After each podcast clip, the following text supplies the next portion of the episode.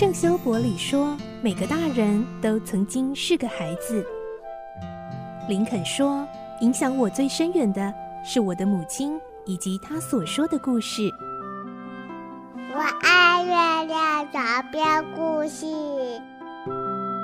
晚安，月亮床边故事。小青姐姐邀请每一位大孩子、小孩子一起听故事，不管多忙，也要和你一起听故事。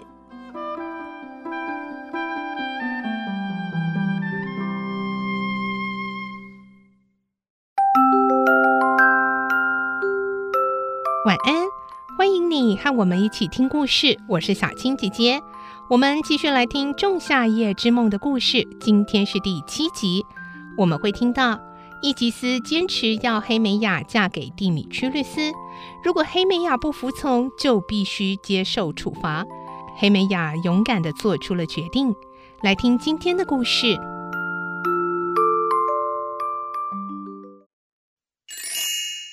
仲夏夜之梦》第七集：黑美雅的决定。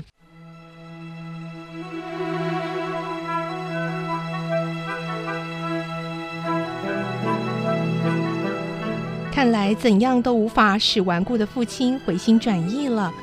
可是，一想到要和蒂米屈律斯结婚，黑美雅就是不愿意。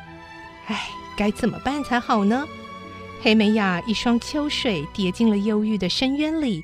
乞怜似的向狄修斯望着，狄修斯说：“伊吉斯，你要说的我都明白了，可是光听你的一面之词就决定事情，也不太好吧？”迪修斯仿佛意识到投向自己脸上黑梅雅乞怜似的眼光，于是接着说：“黑梅雅，你有什么话要说吗？”黑梅雅就像得救似的马上回应。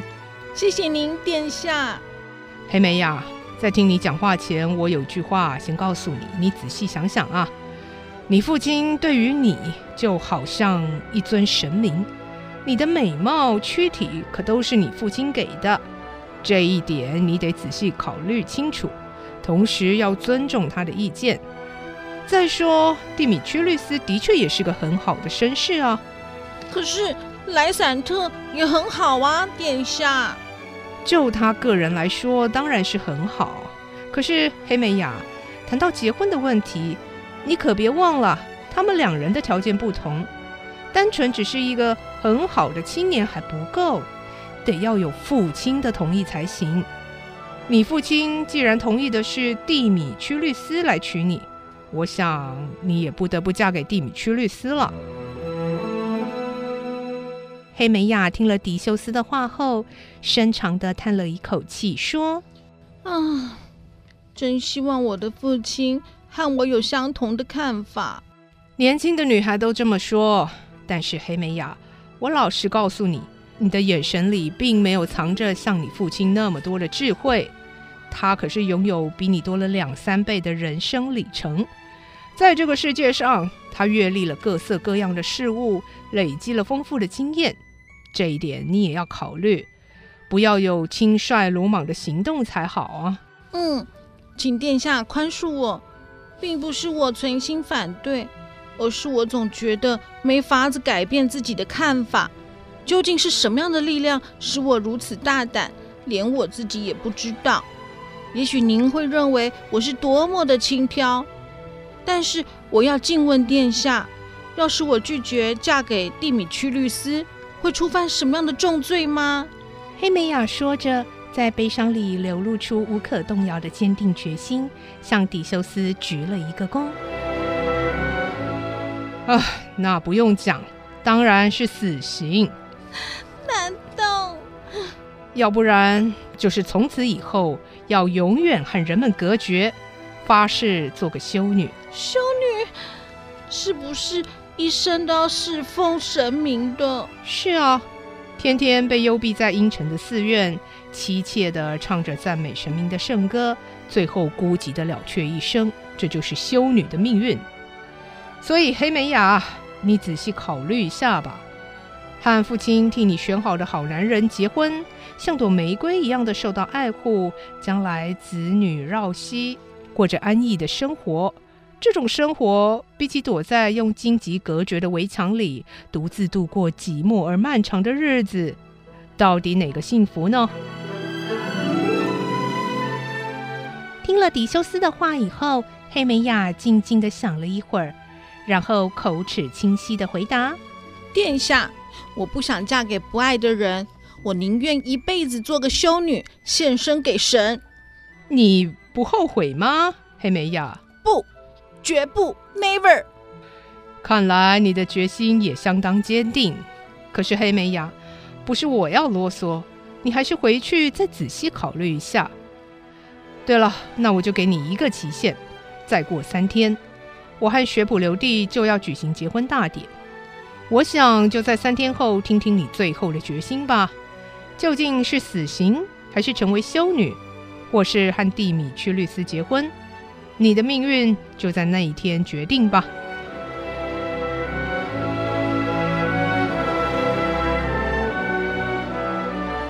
本来一直站在一旁静静听着迪修斯和黑美雅问答的蒂米屈律斯，这个时候悄悄的走进黑美雅，说：“黑美雅，既然殿下也这么说，你还是觉悟吧。我恳求你再考虑一次，也希望你回心转意。”可是黑美雅好像根本没听见似的，理都不理他。蒂米屈律斯这下讨了个没趣，于是转向莱散特说。莱散特，你刚才听了那一些话，应该也知道我有娶黑美雅的权利了吧？看来啊，还是放弃你那个无意的念头来的聪明点。你呀、啊，干脆不要再跟我竞争了。莱散特听了，很不服气的说：“权力？哼，这我也承认。不过你得知道，爱你的究竟是谁呢？不是黑美雅，而是黑美雅的父亲啊！”哈哈哈哈。莱散特说完，还嘲弄似的笑了起来。黑美雅的芳心是属于莱散特的，这点自信使他有恃无恐。蒂米屈律斯听到莱散特嘲笑的声音和语气，止不住怒火中烧。嗯，被黑美雅的父亲喜爱有什么不对啊？你这个无理的家伙！那么，让我保住黑美雅的爱，你去和他父亲结婚好了。莱散特真会揶揄蒂米屈律斯呢！哎呦呦，混蛋！你真的太侮辱人了！蒂米屈律斯脸色青一阵红一阵的，气得不得了，几乎要朝着莱散特扑过去。伊吉斯在一旁看了，感到不对劲，急忙插嘴：“喂，好了，别吵。”他转头对莱散特说：“莱散特。”人家不讲话，你却越来越不像样。得了，你好好听我说吧。你说的其实一点也没错。我欣赏蒂米屈律斯，也就是因为我欣赏他，才愿意把自己的女儿嫁给他。同时，我也要把我在黑美雅身上拥有的一切权利都授予蒂米屈律斯。